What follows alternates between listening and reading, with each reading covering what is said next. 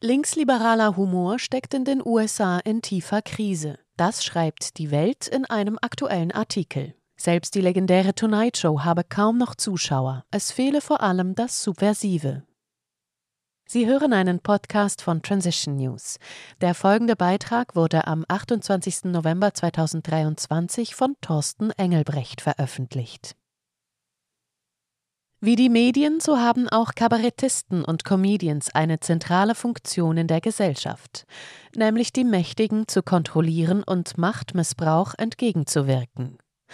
Doch wie die Medien, so scheinen auch Kabarettisten und Comedians ihrer zugedachten Rolle immer weniger nachzukommen.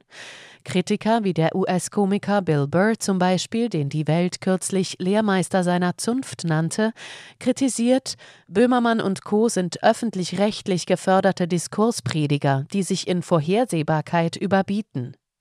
Böhmermann wurde von der Zeitschrift Emma gar als Arschloch ohne Herz bezeichnet und zum Sexist Man Alive gekürt.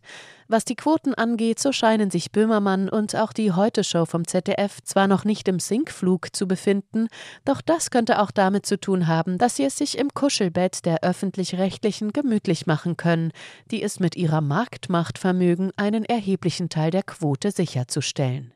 Doch aufgepasst, ihr linksliberalen Komiker. Was in den USA abgeht, findet bei uns erfahrungsgemäß mit ein paar Jahren Verzögerung statt. Und wenn man einem Bericht der Welt Glauben schenkt, so ist den Linken in den USA das Lachen bereits vergangen. Die erfolgreichste Late-Night-Show läuft mittlerweile nicht mehr auf den großen Sendern, sondern beim konservativen Kabelkanal Fox News. Selbst die legendäre Tonight Show hat kaum noch Zuschauer, vermutlich weil die Leute keine Lust mehr haben, mit einfallslos woken Langweilerwitzen belästigt zu werden. Der Hauptgrund für dieses Phänomen sei, dass unkonventionelle Komiker oft nicht mehr, wie es üblich gewesen sei, auf der Gegenseite der vorherrschenden Meinung stünden. Während der Bush-Jahre in den USA habe sich etwa der Talkshow-Host Jon Stewart mit seiner Daily Show als humorvoller, aber entschiedener Kritiker des War on Terror ausgezeichnet, während große Teile der Medienöffentlichkeit den völkerrechtswidrigen Krieg unterstützt haben. Und Stewart habe nicht nur Gegenpositionen in den Diskurs eingebracht, auch habe er meisterhaft die demagogischen Argumentationsstrategien rechter und meist humorloser Talking Heads persifliert. Noch besser habe es seinerzeit sein damaliger Mitarbeiter Stephen Colbert gemacht, der mit seiner Parodie des rechten Fox News Moderators Bill O'Reilly eine eigene Show bekommen und den damaligen US-Präsidenten George W. Bush bei einem Presseball sogar in dessen Anwesenheit veralbert habe. Mittlerweile jedoch zeichne sich Colbert hauptsächlich durch Billigkritik an Donald Trump und den Republikanern aus. Als sein alter Lehrmeister John Stewart 2021 in Colberts Sendung als Gag die Lab Leak-Theorie zum Ursprung des Covid-Virus vorgetragen hat, hat der Gastgeber sichtlich angefasst reagiert, denn im linksliberalen Amerika gilt die Lab Leak-Theorie als rassistische Verschwörungstheorie, von der man lieber die Finger lässt, so die Welt. Und weiter, statt Herrschaftskritik verbreitet Colbert allabendlich lieber die Verteidigung des Status quo. Seine Monologe tragen dann Titel wie Trump ist ein Faschist und fangen an mit Kennt ihr diesen Kerl Donald Trump? Und das Publikum antwortet mit Buhrufen. 91 Anklagepunkte, ohne Juristensprache zu verwenden, das ist ganz schön viel. Es ist kaum nachvollziehbar, warum das Publikum daraufhin lacht. Lustig ist das nicht. Und das gilt auch für die anderen Stars der Generation Woke. Subversiv ist daran nichts mehr. Die vorgetragenen Standpunkte könnten auch in einer Pressemitteilung des Weißen Hauses stehen. Die interessantesten Comedians seien nunmehr jene, die sich kreativ über das woke Bürgertum lustig machten, wie etwa Dave Chappelle. Der schwarze Superstar sei nicht einmal konservativ. Dennoch stelle er brillant und wichtiger, lustig die Widersprüche des Linksliberalismus heraus. In seinem Netflix-Special The Closer wunderte er sich beispielsweise darüber, dass der Rapper Da Baby für homophobe Kommentare gecancelt werde, aber nicht für die Tötung eines Mannes einige Jahre zuvor.